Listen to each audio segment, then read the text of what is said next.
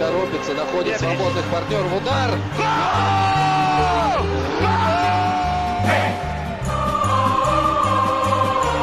Russisch Brot, der Podcast zur Fußball-WM 2018. Von der Taz und Detektor FM.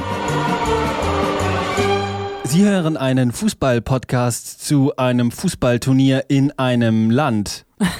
In einem Russland. Mit Barbara Butcher. Und Lars Hendrik Setz. Schön, dass Sie dabei sind. Barbara, worüber äh, sprechen wir heute? Wir sprechen natürlich über die deutsche Nationalmannschaft. Die spielen heute das letzte Gruppenspiel gegen Südkorea. Ziemlich Und spannende Kiste. Genau, da hat ähm, ein Taz-Redakteur Jan ja. Feddersen einen Kommentar zugeschrieben. Ziemlich interessante Frage, ob man, wenn man links ist, Fan der deutschen Nationalmannschaft sein muss. Genau. Darüber sprechen wir gleich mit ihm. Und wir haben wie immer einen Tagebucheintrag heute von Andreas Rüttenauer, dem Märchenerzähler, wie deine Mutter sagt.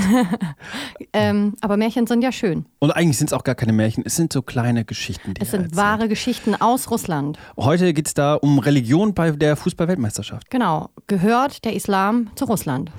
Angekommen in Kasan reden wir über Religion. Den Großteil der Vorrunde haben wir hinter uns. Wir haben gesehen, wie Spieler vor dem Anpfiff zu Allah beten. Wir haben über den Ramadan gesprochen und seine Auswirkungen auf die Leistungen der Spieler auf dem Platz. Wir sehen, wie sich Spieler bekreuzigen, wenn sie den Platz betreten oder wenn sie ausgewechselt werden. Wir beobachten, wie Spieler zum Himmel blicken, wenn sie ein Tor geschossen haben. Und wir haben gelernt, dass argentinische Fans vor allem zwei Idole haben, Diego Maradona und den Papst. Jetzt bin ich in Kasan und der Muezzin ruft. Auf dem Kreml der Stadt steht keine Kirche, sondern eine Moschee. 50 Prozent der Einwohner Tatarstans, dieser autonomen Republik innerhalb Russlands, sind Muslime. Der Islam ist auch fester Bestandteil der russischen Sportwelt. Einer der beliebtesten Sportler Russlands ist ein Mixed Martial Arts Kämpfer. Er heißt Habib Abdulmanapowitsch Nurmagomedov. Über seine Religion spricht niemand. Zehn Prozent der Russen sind Muslime. Auch Tschetscheniens Präsident Ramsan Kadyrov. Er beendet seine Reden für gewöhnlich mit dem Spruch Ruhm sei Russland und Putin. Allah ist groß. Eine Frage stellt sich hier gewiss nicht. Denn eins steht fest, der Islam gehört zu Russland. Barbara, ich frage mich ja, was machst du denn eigentlich für eine Geste, wenn du für den FC Phoenix Leipzig ein Tor schießt? Fängst du ähm, dann auch an zu beten oder? Eigentlich kann ich dir das gar nicht so genau sagen. Ich schieße nämlich richtig wenig Tore. ich suche eigentlich gerne meine Mannschaft, ähm, freue mich mit denen, umarme gerne hm. jemanden. Religion, Teamsport. Religion Teamsport sozusagen. Schön. Kommen wir zu einem anderen Team, nämlich dem deutschen Nationalteam. Ähm, das hat ja vor dem Spiel gegen Schweden einiges an Kritik einstecken müssen, unter anderem auch Sachen, die schlichtweg unter die Gürtellinie gingen. Also rassistische Kommentare gegen Özil und Gündogan und, ähm, und das so gesagt wurde, zum Beispiel von Matthäus Özil, der fühlt sich gar nicht mehr wohl in der deutschen Nationalmannschaft, wo eigentlich klar ist, okay, der meint, Özil ist kein Deutscher und der muss hier irgendwie, der, der, der, der, der, verkörpert das nicht. Ähm, jetzt hat Jan Feddersen von der Taz nach dem Spiel einen Kommentar geschrieben, wo er sagt, wenn man links ist, wenn man für Multikulti ist, dann muss man auch für diese Mannschaft sein. Genau, und wir sprechen mit ihm darüber. Hallo Jan. Hallo. Hallo Jan. Heute Abend spielt Deutschland in seinem letzten Gruppenspiel gegen Südkorea. Wenn Deutschland gewinnt, dann kann die DFB 11 noch aus eigener Kraft ins Achtelfinale einziehen.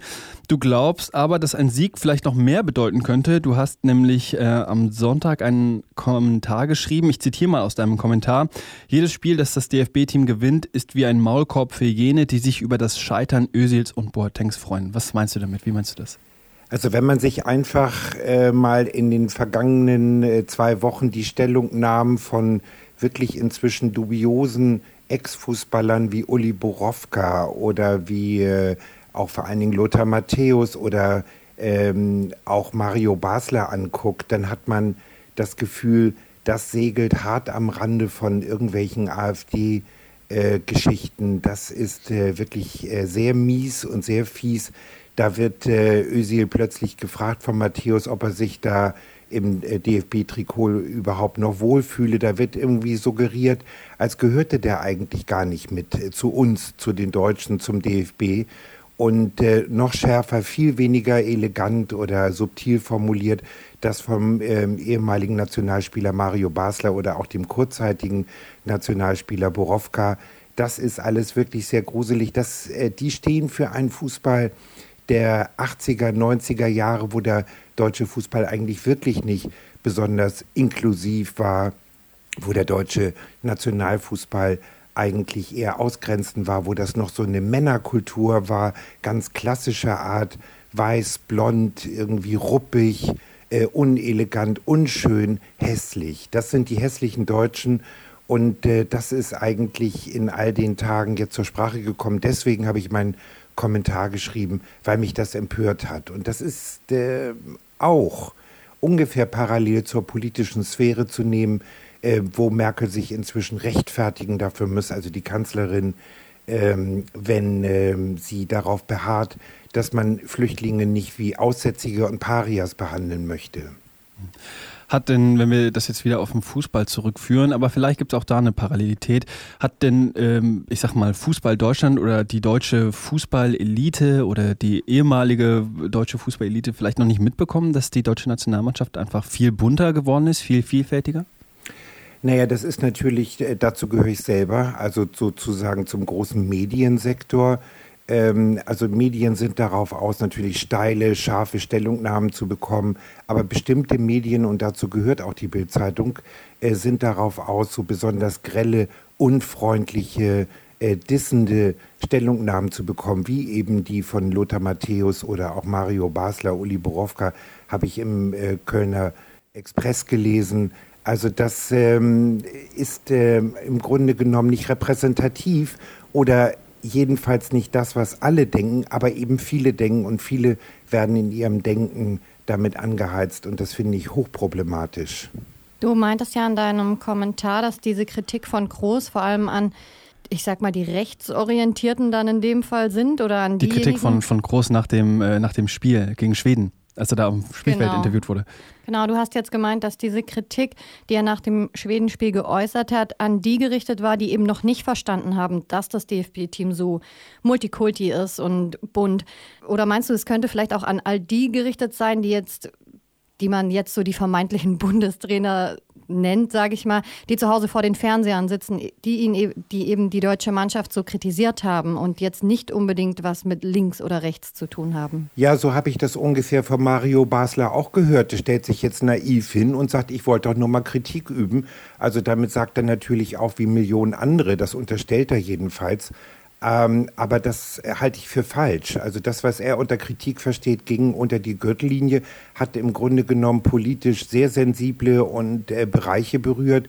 Also eine Kritik wäre, wenn man sagen würde, das äh, Passspiel habe nicht geklappt, weil, und dann kommt man zu fußballistischen Gründen oder also dass man dann sagt, äh, hier fehlt es offenbar an Kondition oder warum sind die nicht mitgelaufen? Also das sind so immanente Kritiken, also wie sie mutmaßlich Jogi Löw inner, innerhalb des, des, äh, des DFB, also in den internen Besprechungen auch geäußert hat. Aber es geht hier gegen Spieler, es geht hier gegen ähm, ähm, Spieler, deren Namen darauf hinweist, dass ähm, sie äh, mit ihren Familien noch nicht so lange in Deutschland leben. Also das ist nicht eine Kritik, sondern das ist wirklich, das berührt etwas, was ich fast eine üble Nachrede, fast Hetze nennen würde.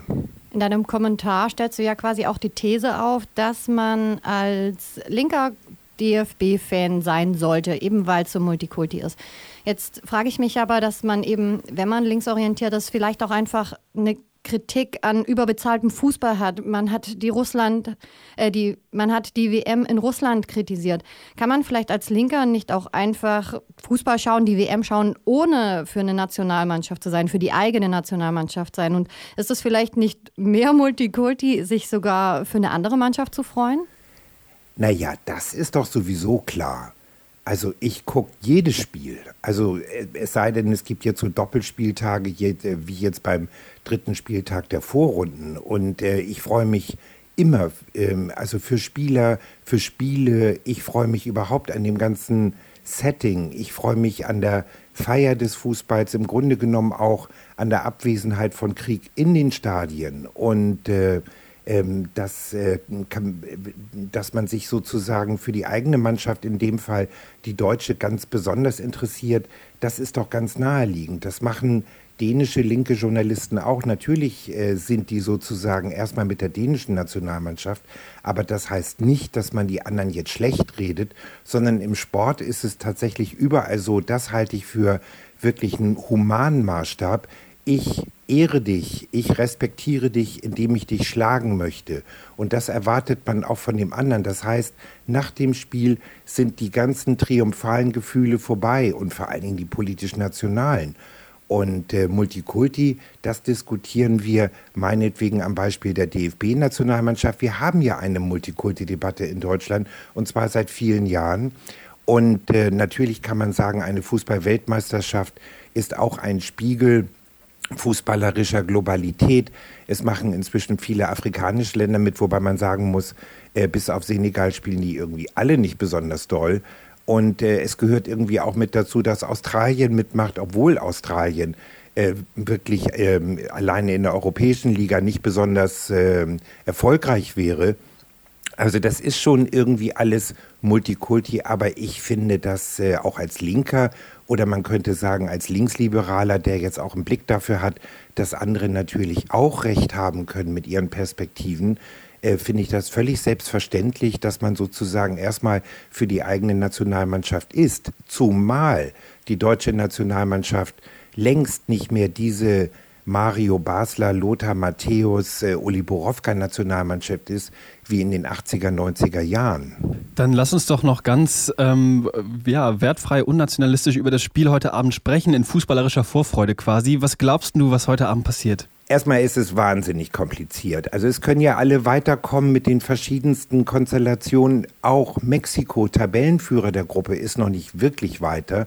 Auch Südkorea kann noch weiterkommen. Es gibt äh, Leute, die sagen, Südkorea kann durch äh, überraschende äh, Sturmattacken dann plötzlich die deutsche Mannschaft schlagen. Ähm, ja, das ist möglich. Und ähm, ich glaube, dass die deutsche Mannschaft heute mit äh, 4 zu 1 gewinnen wird. Und ich würde mich darüber sehr freuen und ich würde mich auch darüber freuen, wenn Schweden gegen Mexiko gewinnen würde. Dann wäre nämlich Deutschland äh, vor Schweden weiter und im Achtelfinale. Barbara, was glaubst du? Ich sehe, du kritzelst dir gerade deinen Tipp auf den Zettel. Ja, ich glaube, dass Deutschland das heute macht. Ich glaube, die sind in Schwung gekommen. Ich glaube, das wird ein 3-0. Ich glaube, äh, Deutschland hat sich bisher als so torarm bewiesen. Zwei Spiele, drei Tore. Ich glaube, es wird ein 2-0 heute. Darf ich das noch ergänzen? Gerne. Das wird das Spiel von Timo Werner. Oh. Und äh, ich glaube, dass er von meinen prognostizierten vier Toren für die Deutschen, dass er zwei schießen wird. Und zwar eins davon wird er einfach nur knipsen. Da nehmen wir gerne Wetten an ähm, und nageln dich darauf fest, Jan. Vielen Dank für, ähm, deine, äh, ja, für deinen Kommentar und für das Gespräch und äh, schöne Grüße nach Berlin. Schöne Grüße an euch. Bis bald. Ciao. Hey!